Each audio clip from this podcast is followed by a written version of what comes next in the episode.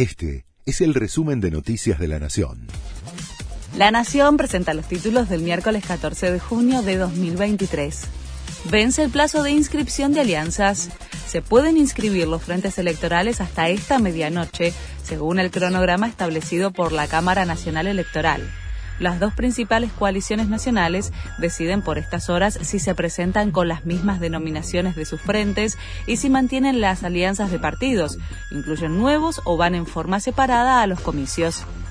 El INDEC publica hoy la inflación de mayo. Desde el Ministerio de Economía estiman que el IPC será menor al 9% e incluso inferior al 8,4% que se registró en abril. En lo que va del 2023, el acumulado fue de 32% y la variación interanual del 108,8%. Donald Trump se declaró inocente en una de las causas que más lo complican y denunció una persecución política. Se convirtió en el primer expresidente en comparecer ante un tribunal federal, donde se declaró no culpable de todos los cargos en su contra en el caso de los documentos clasificados dijo que el enjuiciamiento de un líder político opositor es el tipo de cosas que se ven en dictaduras como Cuba y Venezuela.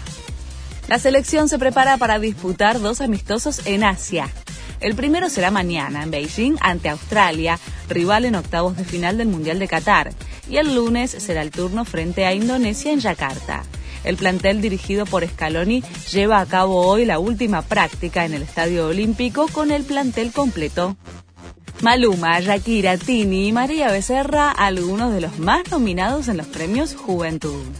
La premiación, realizada por el canal Univisión, será el 20 de julio.